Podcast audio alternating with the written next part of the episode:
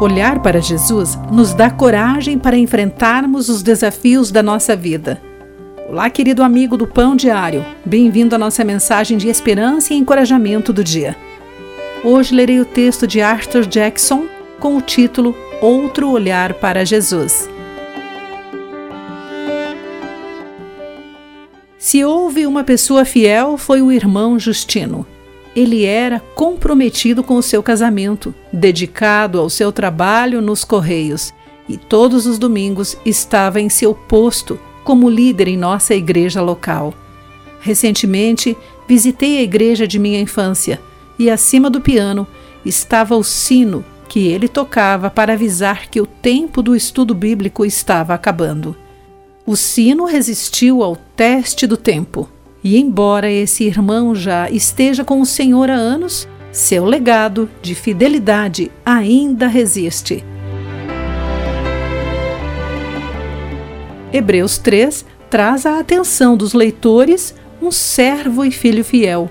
Embora seja inegável a fidelidade de Moisés como servo de Deus, é em Jesus que somos ensinados a nos concentrar.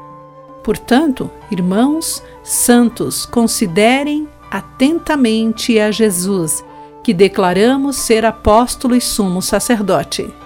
Esse era o encorajamento a todos os que enfrentavam tentação. Seu legado somente poderia vir de seguir a Jesus, o único fiel. O que você faz quando os ventos da tentação sopram ao seu redor? Quando está cansado, desgastado e quer desistir? O texto nos convida a considerar atentamente a Jesus. Olhe novamente para ele, e de novo e de novo. Quando reexaminamos Jesus, descobrimos o confiável Filho de Deus, que nos dá coragem para viver em sua família. Querido amigo, reflita sobre isso. Aqui foi Clarice Fogaça com a mensagem do dia. A palavra de encorajamento que você ouviu foi extraída do devocional Pão Diário. Para conhecer mais recursos e falar conosco, visite o site www.pãodiario.org.